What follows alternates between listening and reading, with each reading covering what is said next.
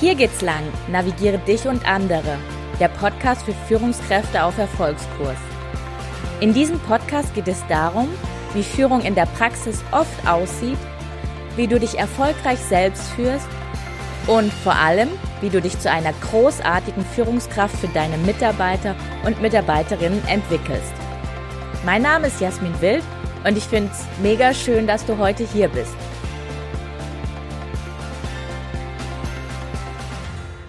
Hallo, äh, ich war letzte Woche im Urlaub und da habe ich das Buch von Bodo Jansen gelesen mit dem tollen Titel Vertraue dir selbst und du schaffst fast alles.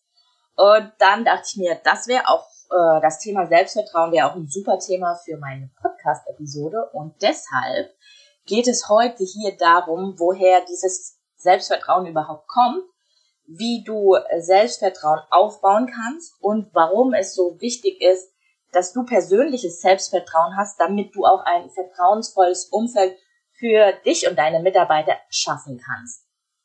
Du weißt ja, Bodo Jansen war mein Interviewpartner in der, ich meine, in der fünften Episode.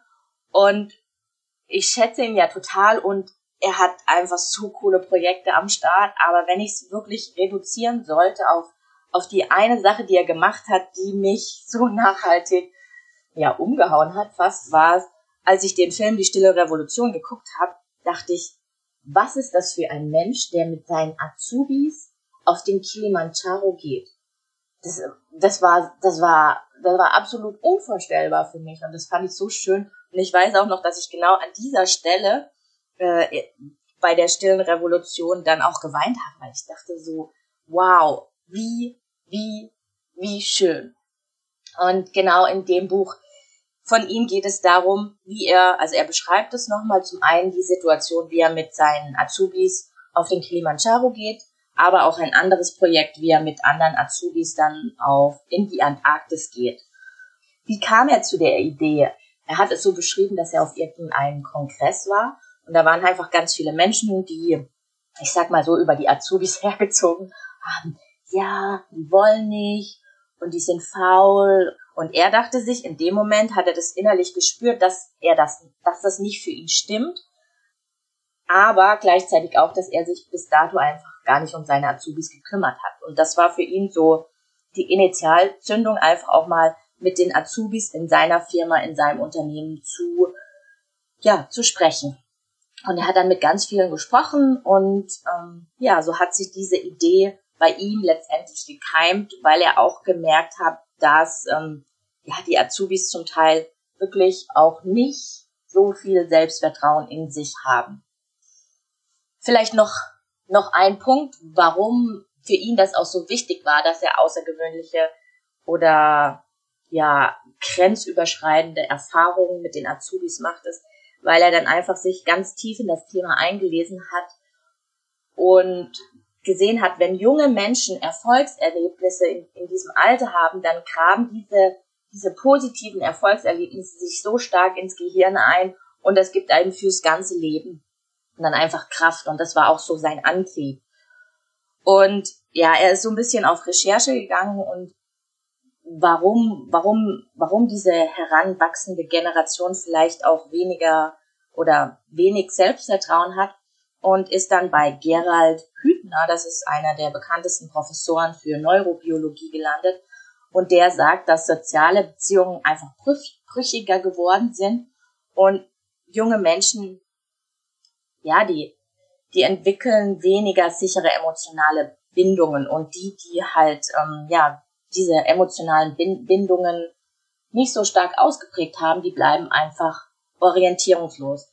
Das ist der eine Grund. Und der zweite Grund ist, dass man einfach bis zu seinem Erwachsenen-Dasein sehr, sehr oft gesagt bekommt, von vielleicht Eltern, von Trainern, von Ausbildern, von wem auch immer, dass man vielleicht das nicht kann oder dass man das nicht schafft oder wo man nicht gut ist. Und dann habe ich ähm, ja kurz mal reflektiert, wie das ähm, denn in meiner Schulzeit und mit meinen Lehrern so war. Und das war dann, das war ein Aha-Erlebnis für mich. So stark reflektiert hatte ich das aus dieser Brille einfach noch nicht gesehen, wie viele Lehrer mir eigentlich gesagt haben, dass ich das definitiv, was mein Vorhaben damals war, nicht schaffen werde. und ich es trotzdem geschafft habe.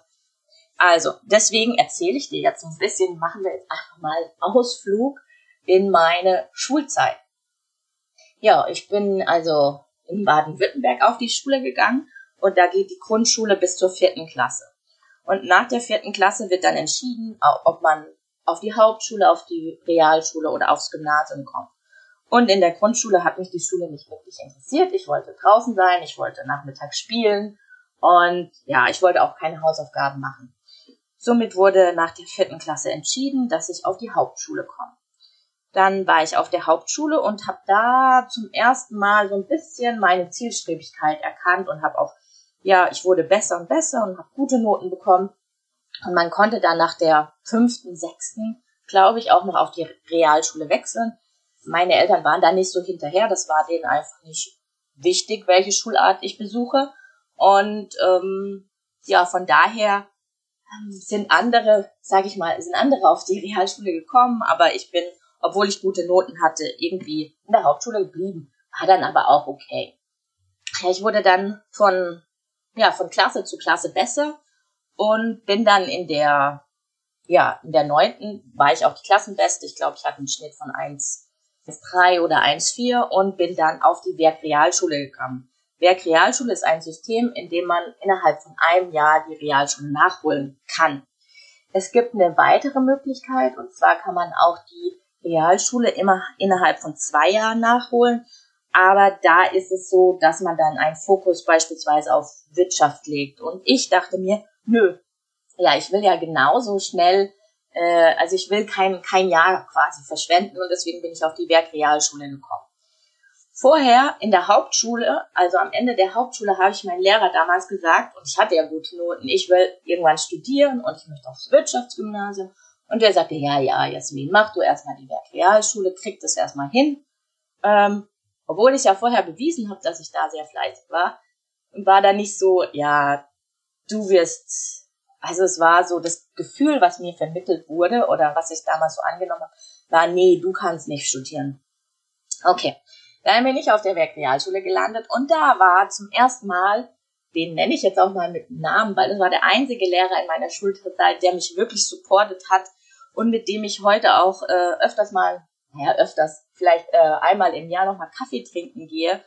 Und der heißt Axel und der hat mich, also der hat zum ersten Mal an mich geglaubt.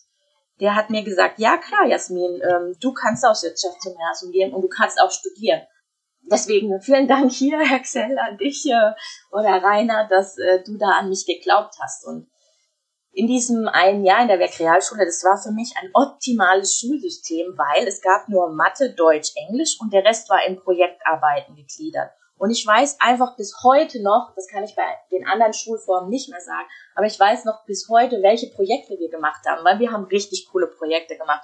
Zum Beispiel indische Hochzeit. Dann haben wir ähm, indische Hochzeitskleider genäht und indisches Essen serviert und ähm, eine komplette indische Location-Setting aufgebaut. Das war ein, ein Projekt von vielen. Im Nachgang betrachtet war diese Projektarbeit einfach so gut für mich, weil ich einfach ein kinästhetischer Typ bin.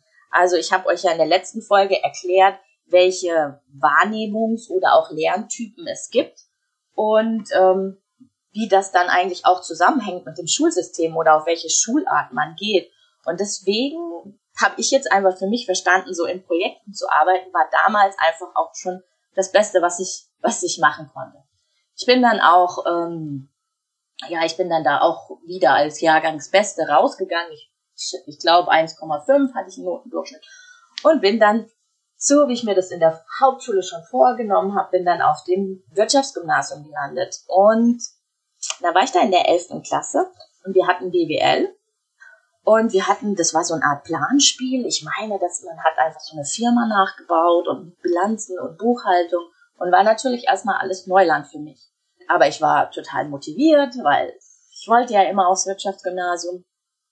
Und dann, das war die erste Woche und dann war da ein Lehrer und der hat zu mir gesagt, Jasmin, du kommst ja von der Hauptschule und du warst ja nur auf der Werkrealschule, also du hast nicht die Wirtschaftsschule mit Realschulabschluss innerhalb von zwei Jahren gemacht, sondern du kommst ja von der Werkrealschule. Und diejenigen, die auf der Werkrealschule waren, die bleiben, sind bisher in der elften Klasse alle sitzen geblieben. Und ich saß da so und ich denke mir so, was? Äh, ich, die jetzt immer von guten Noten ähm, ja umgeben war, soll jetzt in der elften Klasse sitzen bleiben. Also ich war fix und fertig. Und äh, ja, dann hatten wir diese erste Klasse, Klassenarbeit zu dem Thema Planspiel. Und ich habe nichts verstanden und ich habe eine 5 bekommen. Und dann ist, glaube ich, äh, eine Welt für mich zusammengebracht. Und ich dachte, okay, er hat recht. Das muss ja jetzt wohl stimmen, wenn ich hier eine 5 bekommen habe, weil ich hatte ja nie die Erfahrung von schlechten Noten gemacht die letzten Jahre. Und dann hat sich's irgendwann gedreht und am Ende, ich gehe jetzt nicht noch detaillierter in meine Schulzeit über, am Ende habe ich in, ähm, beim Abi in BWL 14 Punkte geschrieben und ich bin studieren gegangen.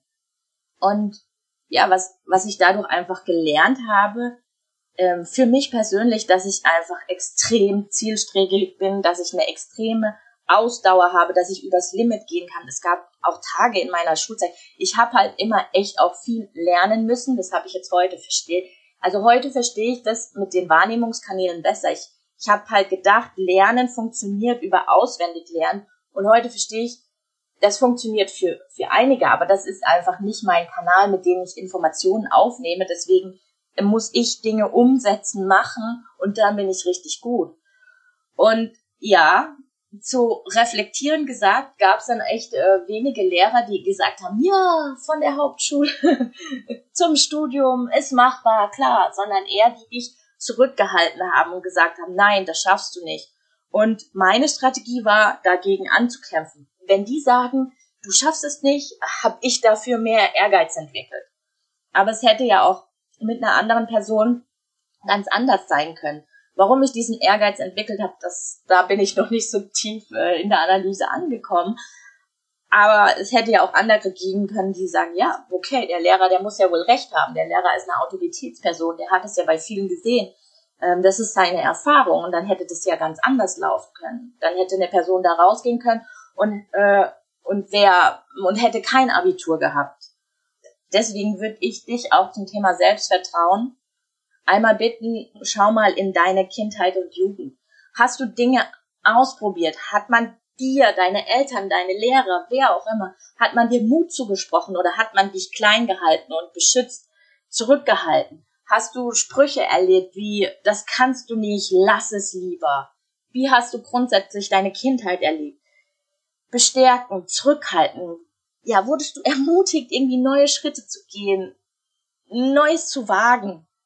Oder war irgendwie dieses Gefühl da, ah, besser nichts auszuprobieren, weil es zu riskant war? Und diese Fragen dir zu stellen sind einfach verdammt wichtig, weil die, dieses Erlebte wirkt einfach noch bis heute nach. Und wenn du jetzt für dich erkennst, dass da eher so ein ähm, trauriges, bedrückendes Gefühl ist, dass dir nicht so viel zugetraut worden ist, da sage ich dir jetzt, das muss nicht so bleiben. Auch du kannst immer noch heute über dich herauswachsen. Du kannst dein Leben in die Hand nehmen und auch heute noch Selbstvertrauen aufbauen. Das ist auf jeden Fall möglich. Wie du dir mehr Selbstvertrauen kannst oder Selbstvertrauen aufbauen kannst, ist, ich weiß, der Spruch klingt schon ein bisschen abgetroschen. Ich habe da irgendwie noch keine bessere Metapher. Äh, aber verlass die Komfortzone. Falls da irgendjemand noch eine bessere Metapher als diese Komfortzone hat, bitte einmal gerne bei mir melden. Diese Komfortzone ist einfach ein Platz, wo du dich sicher fühlst, wo du dich geborgen fühlst, wo alles, wo du weißt, wie alles funktioniert. Es ist kuschelig, es ist warm, es ist wie deine Couch zu Hause. Dadurch kannst du aber kein neues Selbstvertrauen oder zusätzliches Selbstvertrauen aufbauen sondern ich äh, würde dir raten, dass du einfach Dinge machst, die dir Angst machen. Also die außerhalb deiner Komfortzone, in deiner Wachstumszone sind. Ja, da gebe ich dir mal ein Beispiel. Ich habe vor ja, drei, vier Wochen, nee, vor vier Wochen, habe ich so eine Übung gemacht. Die Übung nennt sich Lebensrat und da schaut man sich einfach verschiedene ähm, verschiedene Lebensbereiche an und gibt ähm, da ein Ranking von 0 bis 10. Und im 10 ist, äh, ja, hier bin ich in diesem Lebensbereich, geht's mir super und 0, hier ist eine Katastrophe. Ich habe das einfach für kannst du dann Beruf, Fitness, ähm, Gesundheit, weiß ich nicht, das kann man einfach aufteilen und ich habe halt bei dem bei dem Lebensbereich Fitness gemerkt, ähm, ja, da habe ich mir nicht so eine gute Punktzahl gegeben. Und zwar habe ich mir da die Punktzahl 4 von 10 gegeben, wo ich bei den anderen Lebensbereichen schon recht hoch oben war. So, hm, dachte ich mir, was mache ich jetzt? Also entweder ich kann das jetzt den Status quo akzeptieren, dass ich im Bereich Fitness, Gesundheit nicht ganz so weit oben bin, aber das möchte ich nicht. Dann habe ich entschieden, ja, ich möchte mehr für meine Fitness tun und ich möchte auch mehr im Winter für meine Fitness tun und ich möchte eigentlich nicht in ein Fitnessstudio gehen, sondern ich möchte im Winter, also ich habe es schon in die Extreme getrieben, ich möchte im Winter draußen Sport machen. Mm, weil ich möchte noch mehr von der Natur sehen, weil ich möchte draußen sein und ich möchte nicht in einem Fitnessstudio sein. Und dann habe ich mir gedacht, okay, wie kriege ich denn das hin? Ich krieg das alleine nicht hin, weil ich weiß, dass für solche Dinge, ja, da brauche ich einfach eine Unterstützung. Hab dann gegoogelt und hab Tatsache einen Fitnesstrainer, der so 20 Kilometer von mir weg wohnt, gefunden und der hat genau dieses Angebot, was ich wollte. Der hatte das, also draußen Sport zu machen ähm, mit seinem eigenen Körpergewicht in der Natur. Ich dachte, wow, krass. Jetzt komme ich aber zu dem Punkt natürlich und meine erste Trainingsstunde ist heute. Ich hatte sie noch nicht, deswegen ich bin immer noch so leicht nervös. Und ich habe mich dann einfach gefragt, was ist eigentlich die Angst davor? Ähm, ich habe das dann als meinen inneren Angsthasen betitelt was ist die Angst davor bei meinem ganzen Fitness-Thema? Und da bin ich jetzt auch wieder in meiner Schulzeit bei den Bundesjugendspielen, diese, ich kann nicht, das ist so bei mir eingeprägt, so im Sommer auf, auf diesem Platz und es ist einfach sau heiß und keine Ahnung, es macht keinen Spaß oder du musst vorher einfach joggen gehen.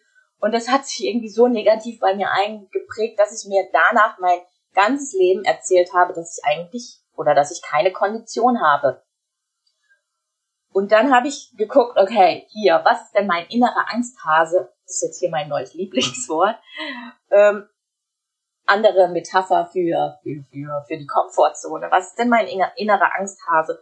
Und mein innerer Angsthase war, wirklich deep reinzugucken und zu gucken, was, was ist es? Und letztendlich ist es fast immer eine Angst. Und da war es die Angst daran zu scheitern. Und dann habe ich überlegt, na ja, okay, was die Angst daran zu scheitern an meiner Fitness, was bedeutet denn das? Also was würde denn passiert, wenn jetzt dieser, sag ich mal, dieser Angsthase in Realität trifft, äh, zu scheitern? Ja, in meinem Fall würde das gar nichts bedeuten. Es wäre halt fix und fertig. Im schlimmsten Fall lege ich mich da irgendwo im Wald und sage zu meinem Trainer, ich kann nicht mehr, weiß ich nicht, lass uns aufhören und machen wir beim nächsten Mal weiter in einer kürzeren Einheit. Also nicht, nichts wirklich Dramatisches. Und ja, so, so, so kann man, so kann man einfach an die Ängste rangehen und gucken, was eigentlich dahinter steht und sie dann auch so ein bisschen entmachten. Was kann dir dabei helfen, Ängste zu überwinden? In meinem Fall war es einfach, dass ich mir einen Fitnesstrainer geholt habe, weil für mich funktioniert das super, weil dadurch, dass ich mir jemand hole, erhöhe ich mein persönliches Commitment. Ich treffe mich einmal jede Woche mit ihm. Er fragt mich über WhatsApp, was der aktuelle Stand ist. Also es ist einfach diese Wahrscheinlichkeit, dass ich das durchziehen werde, dadurch, dass ich jemand anderem davon noch erzählt habe und der mich dann da auch hinbringt, weil sein Ziel ist ja auch, dass ich fitter werde, ist einfach zehnmal höher, als wie man, wenn man das nur mit sich selber ausmacht. Und jetzt frage ich dich natürlich, einmal mein Beispiel, einmal frage ich dich, welche Angsthasen hast du denn noch in dir? Was, welche Angsthasen stecken da, stecken da drin? Wo hast du, wo hast du ein Gefühl, ein negatives Gefühl, dass du eine kritische Situation vielleicht nicht unter Kontrolle hast? Und dann, wenn, wenn du das für dich rausgefunden hast, wenn es irgendwas gibt, was du eigentlich schon immer mal machen wolltest, aber aus irgendeinem Grund nicht machst, dann guck, welcher Angsthase ist es und gib diesen Angsthasen erstmal einen Namen. Was weil Angst ist ein großes Wort, sondern brechst einfach mal runter. Okay, es kann sein, die Angst zu scheitern, wie bei mir. Also ist ja eigentlich eine total irrationale Geschichte, aber war halt so verankert bei mir. Die Angst, nicht mehr dazu zu hören. Soziale Ablehnung, auch eine sehr, sehr, sehr große Angst von ganz vielen. Die Anforderungen nicht zu genügen, Fehler zu machen. Und dann, wenn du deinen Angsthasen, deinen Angsthasen einen Namen gegeben hast, dann einfach mal gucken, was wäre denn das Schlimmste, so wie ich das bei mir gemacht habe, was wäre denn das Schlimmste, was passieren könnte? Bei mir? Okay, ich kann einfach nicht mehr, weil meine Kondition am Ende ist und ich vielleicht äh, die Stunde früher abbrechen müsste. Und was wäre das bei dir? Also, dass du den Gedanken einmal bis zu Ende denkst, was das Allerschlimmste ist, und dann dich zu fragen, wäre es wirklich so schlimm? Beispielsweise ein schwieriges Mitarbeitergespräch, wo du nicht weißt, vielleicht, wie du, wie du dich gut vorbereiten kannst oder wo dein Gegenüber eine für dich eine schwierig greifbare Person ist, dann kannst du weiterdenken, okay, bei diesem Mitarbeitergespräch, ich habe irgendwie echt Schiss davor. Ich weiß nicht, ob ich das hinkriege. Okay, wenn du das zu Ende denkst, kann sein, dass es ja vielleicht bei dem Gespräch dann auch emotional werden könnte. Was könntest du dann machen? Das Schlimmste wäre, ihr schreit euch an und du musst das Gespräch abbrechen. Ist das so schlimm? Nope. Weil in dem Moment brichst du es ab, kannst sagen, an dem Tag lief es nicht so gut, lass uns mal anders, äh, in einer anderen Situation nochmal zusammensetzen, wo wir vielleicht auch weniger emotional sind. Also diese, dieses Szenario bis zum Ende durchdenken und dann überlegen, ist das wirklich so schlimm? Oder zum Beispiel eine Präsentation vor vielen Menschen und du hast Angst, einen Blackout zu bekommen. Ist das wirklich so schlimm? Nee. Du stehst einfach da vorne und sagst, ich habe einen Blackout, sorry. Ähm, ich muss es ablesen. Als Beispiel. Na, wie wirkt es auf die anderen menschlich? Du gibst etwas zu. Also ist das also immer einmal komplett bis zum Ende denken und dann fragen, ob es wirklich so schlimm ist. Ja, und meine Empfehlung zu im Kampf mit den kleinen Angsthasen, dass du einfach jeden Tag übst, jeden Tag ins Handeln kommst, in kleinen Schritten, also von klein, von klein nach groß. Und ja, die Empfehlung, ich fasse sie nochmal zusammen, ist, die ich dir mitgeben mach, mitgebe, ist Commitment. Committe dich mit irgendjemand zu zu deinem Thema. Beispielsweise habe ich vor einiger Zeit äh, in Insta gefragt, ob ich meinen ob ich meinen Podcast in der Regelmäßigkeit machen soll, weil aktuell bin ich da ja so, wie es mir gerade reinpasst. Und ähm, die Antwort war ja, sie möchten Regelmäßigkeit. Und deshalb committe ich mich heute hier, dass es ab sofort jeden Donnerstag alle zwei Wochen definitiv einen Podcast von mir gibt. Das ist mein Commitment und diese Entscheidung, die trage ich aber schon ewig mit mir rum, weil ich da so unsicher war. Aber in dem Moment, wo ich es jetzt mit dir committe, ist es auch für mich nochmal verbindlicher. Ja, oder das Commitment mit meinem Fitnesstrainer. Also ich habe mir den, ich habe mir den quasi geholt, damit, weil ich weiß, wenn er bei mir ist, werde ich auf jeden Fall auch in die Umsetzung gehen. Also erste Empfehlung nochmal zusammenfassen ist Commitment mit einer Person, mit einer Freundin, mit deiner Mom, mit wem auch immer. Die zweite äh, Empfehlung, die ich ja auch jetzt äh, versucht habe, anschaulich dir zu erklären, ist, das nennt sich the Worst-Case-Methode. Was wäre das Schlimmste? Was in der Situation passieren könnte? Und wenn sie passiert, was dann? Ist das dann wirklich so schlimm? Oder gibt's dann da gegebenenfalls auch Lösungen, die du schon durchdenken könntest? Jo, und ich weiß, es ist ein abgestroschener Spruch. Aber wenn du in deinem Leben wirklich weiterkommen willst, musst du, darfst du Dinge tun, die außerhalb deiner Komfortzone liegen. Also außerhalb da, wo es kuschelig, wo es warm, es sicher, äh, wo du geschützt bist, sondern wirklich täglich Dinge machen. Von klein nach groß. Also jetzt nicht irgendwie was, wo du total in Panik verfällst, sondern wirklich auch mit kleinen Dingen anfangen. Yep. Und jetzt will ich auch einmal den Loop machen warum für dich als äh, Führungspersönlichkeit dein persönliches Selbstvertrauen so wichtig ist, damit du in Folge auch ein vertrauensvolles Umfeld ähm, für deine Mitarbeiter und Mitarbeiterinnen schaffen kannst. Ich höre zum Beispiel ab und an mal den Satz, mein Mitarbeiter soll mir mal gefälligst vertrauen. Und ich denke dann so, nope. Weil, was du als Führungskraft dabei vergisst, ist, dass du deinen Mitarbeitern einen Vertrauensvorschuss geben solltest. Und deswegen ist die Basis so verdammt wichtig, dass du einfach ein gutes Selbstvertrauen für dich hast, damit du dann auch ein gutes Umfeld, ein vertrauensvolles Umfeld für andere schaffen kannst. Denn nur wenn du dir vertraust, kannst du auch anderen Menschen vertrauen. Das ist so eine wechselseitige Geschichte. Und dann sind wir wieder bei meinem Motto, da ist es wieder, alles fängt bei dir an. Ich, ähm, du musst dir, du darfst dir vertrauen, damit du dadurch anderen vertrauen kannst. Ja, jetzt könnte man sagen, ja, Jasmin, ich habe jetzt hier aber so viele schlechte Erfahrungen mit, äh, mit dem Mitarbeiter XY gemacht, ich kann nicht mehr vertrauen. Oder wen kann man denn heutzutage überhaupt noch mal vertrauen? Was da passiert ist, dass man dieses Misstrauen, das ist wie so ein Schutzschild für, für, für, das schützt dich einmal wie so ein Mantel für vor schlechten Erfahrungen, dass du nicht mehr enttäuscht wirst. Aber es schützt dich ja auch vor positiven Erfahrungen. Und da ist halt auch die Frage, okay, wenn du jemanden missmutig gegenüberstehst, einen Mitarbeiter, der, der ist dir irgendwie nicht so ganz geheuer, der ist dir suspekt, irgendwie kannst du den nicht so ganz einordnen, irgendwas stimmt nicht mit ihm. Wenn du ihm missmutig gegenüberstehst und irgendwie innerlich, hm, das spürt er natürlich. Und was, was wird er dir zurückgeben? Natürlich auch dasselbe. Das ist auch wieder diese wechselseitige Bedingung. Also er wird dann auch nicht freudestrahlend auf dich zukommen, oh, du bist hier meine beste Führungskraft ever, sondern er wird sich auch zurückziehen und denken, irgendwie, was ist denn mit meiner Führungskraft los?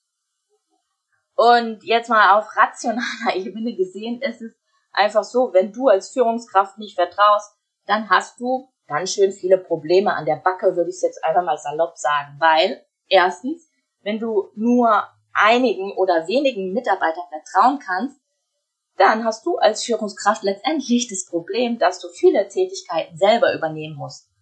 Ähm, und somit hast du als Führungskraft mehr Arbeit. Wenn du als Führungskraft ähm, so, so ein Klima des Misstrauens oder wenn, wenn, wenn da, ja, wenn da so ein gewisses Klima des Misstrauens herrscht, was auch von dir kommt, dann, ja, dann haben die Mitarbeiter auch, wie soll ich denn das jetzt sagen, dann ist so eine gewisse Angst da. Und äh, ja, Angst ist auf jeden Fall kein gutes Klima, weil es auch wieder nicht förderlich für den Teamgedanken ist. Somit hast du als Führungskraft auch wieder mehr Arbeit. Und ganz wichtig in dem Kontext ist einfach, dass du dadurch als Führungskraft nicht alle Infos erhalten wirst, weil die Mitarbeiter werden nicht ehrlich sein und werden nicht offen kommunizieren mit dir. Und in Folge heißt es auch wieder für dich mehr Arbeit.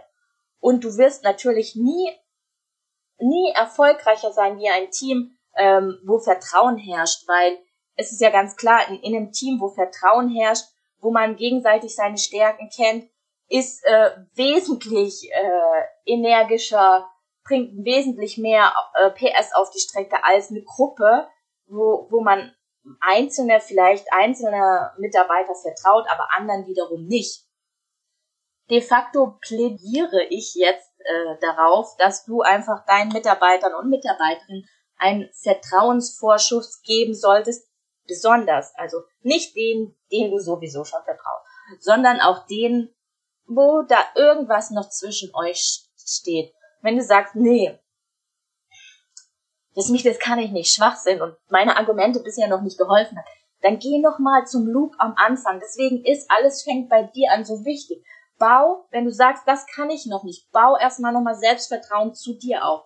In dem Moment, wo du mehr Selbstvertrauen aufbaust, wirst du auch mehr geben können.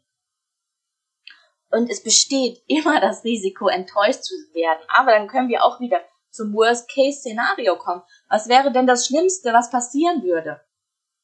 Wenn du enttäuscht wirst, was ist das Allerschlimmste? Denke das durch und dann die Folgefrage, ist das wirklich so schlimm? Und ein anderer Punkt, der mir auch noch wichtig ist, Vertrauen, äh, Vertrauen entsteht nicht von heute auf morgen. Und da ist einfach so, gib deinen, gib deinen Mitarbeitern und Mitarbeiterinnen einfach die Freiheit und den Raum, sich zu entwickeln. Und da bestätige sie einfach mit kleinen Dingen, da auch wieder von klein nach groß, ähm, an verschiedenen Stellen, ja, das hast du super gemacht, boah, oder da hast du eine coole Leistung gebracht, oder boah, das ist ein mega krasses Projekt. Also wirklich Bestätigung auch mit kleinen, kleinen Dingen. Und dann, wenn du merkst, ja, da kommen, äh, da kommen äh, Ideen, da kommen, da, da ist einfach Potenzial und dann mach den Schwierigkeitsgrad immer einfach höher. Ja, nur wenn du deine Mitarbeiter machen lässt und die nicht an der kurzen Leine äh, hast, werden sie einfach äh, größer und können mehr Dinge, äh, mehr Dinge zur Entfaltung bringen, sag ich mal ganz global gesprochen. Und auch das Thema Ehrlichkeit ist einfach so, so wichtig. Auch vor allem du als Führungskraft. Wenn du beispielsweise deinen Mitarbeitern sagst, ey, heute, mir geht es nicht so gut, ich möchte da nicht drüber sprechen, aber es hat nichts mit dem Beruf zu tun, sondern privat habe ich gerade vielleicht irgendwas an der Backe, deswegen geht's mir heute oder die nächsten Wochen nicht so gut. Was glaubst du, was du von deinen Mitarbeitern zurückbekommst? Boah, die verstehen dich. Im Grunde geht's darum, bei Vertrauen, dass du Mitarbeiter groß machst, dass du, wenn's, wenn ich es jetzt nochmal zusammenfasse, dass du deren volle Potenziale dabei hilfst, sie zu entwickeln. Und stell dir mal vor, wenn das jetzt eine Person ist, die vielleicht auch nicht so viel Selbstvertrauen in der Kindheit erfahren hat. Und du bist heute die erste Person oder eine der wenigen Personen, die ihr wirklich große Dinge zutraut. Wow, das ist doch das schönste Geschenk an einer, an einer Führungskraft zu sein, da andere Menschen einfach an die zu glauben, dass die etwas können. Ähm, ja, genau, Gänsehaut-Feeling, äh, um das Gefühl, Vertrauen nochmal noch mal anders zu sehen oder nochmal metaphorisch zu sehen, gebe ich dir am Ende nochmal ein kleines Bild mit. Stell dir Vertrauen einfach vor wie ein Konto. Du hast einmal dein eigenes Konto. Und dein eigenes Konto, darauf zahlst du ein. Deine Einzahlungen sind Zeit und Mut, und zwar deine persönlichen Angsthasen, dich deinen persönlichen Angsthasen zu stellen, wie auch immer die gerade aussehen. Und mache kleine tägliche Investments. Und dann, also dein persönliches Konto, und dann gibt's noch dein Gemeinschaftskonto mit zum Beispiel deinen Mitarbeitern. Und da ist es, das ist einfach so auch so die Kernthese, die ich dir mitgeben will. Da ist es, wenn dein persönliches Vertrauenskonto, also umso größer dein persönliches Vertrauenskonto ist, desto, desto mehr kannst du natürlich auch auf das Gemeinschaftskonto ein, einzahlen, logisch. Und deswegen ist es auch so sinnvoll, dass Vertrauensvorschuss gegenüber Mitarbeitern zahlt sich aus, da bin ich sicher. Am Anfang bist du vielleicht noch eine der wenigen Personen, die fleißig allein auf das Gemeinschaftskonto einzahlt. Aber nach und nach wachsen die Einzahlungen dann auch von beiden Seiten. Wenn dein Mitarbeiter oder wenn deine Mitarbeiterin merkt, dass du an sie glaubst, dass du wirklich aber auch an sie glaubst, dass du, dass du davon überzeugt bist, dass diese Person etwas kann. Und jeder Mensch auf diesem Planeten hat einfach Potenziale und Fähigkeiten. Deswegen kann ich dich nur dafür ermutigen, dich mit dem Thema Vertrauen, Selbstvertrauen, Vertrauen zu anderen ähm, auseinanderzusetzen. Und Achtung, auch auf diesem, auf deinem eigenen Konto und auch auf dem Gemeinschaftskonto ist es so, dass Abhebungen führen auf beiden Konten zu Misstrauen. Misstrauen dir gegenüber in deine Fähigkeiten, in deine Stärken. Und bei Abhebungen aus dem Konto, die prägen sich nochmal stärker im Gedächtnis ein. Man sagt bis zu fünfmal stärker. Deswegen ist es so verdammt wichtig, keine Abhebung oder so, so wenig wie möglich Abhebung von diesen Konten zu tätigen. Und eher sich auf diese Einzahlungen zu konzentrieren, ähm, um, um, ich wiederhole mich nochmal, um Vertrauen zu dir zu, zu entwickeln oder zu verstärken und auch um Vertrauen zu anderen zu bekommen. In dem Moment, wo du vertraust, wirst du aus meiner Sicht wirst du oft Vertrauen zurückbekommen. In diesem Sinne, let's grow, lass deine Konten wachsen, explosionsartig in, in ganz riesige Kontostände, die du dir vielleicht heute noch äh, gar nicht äh, vorstellen kannst. Ich hoffe, dir hat äh, mein Podcast gefallen. Ich freue mich, wenn du ihn teilst, wenn er dir gefallen hat, mit Menschen, die dir am Herzen liegen oder wo du auch denkst, Menschen, die vielleicht ähm, ja, sich mit dem Thema Vertrauen noch, noch mehr beschäftigen können. Wie immer, schreib mir auf Insta, Facebook, äh, zu meiner E-Mail-Adresse, wo auch immer. Lass mich daran teilhaben. Ich freue mich über jede einzelne Nachricht und ja, ja, let's grow together. In diesem Sinne einen wunderschönen Tag dir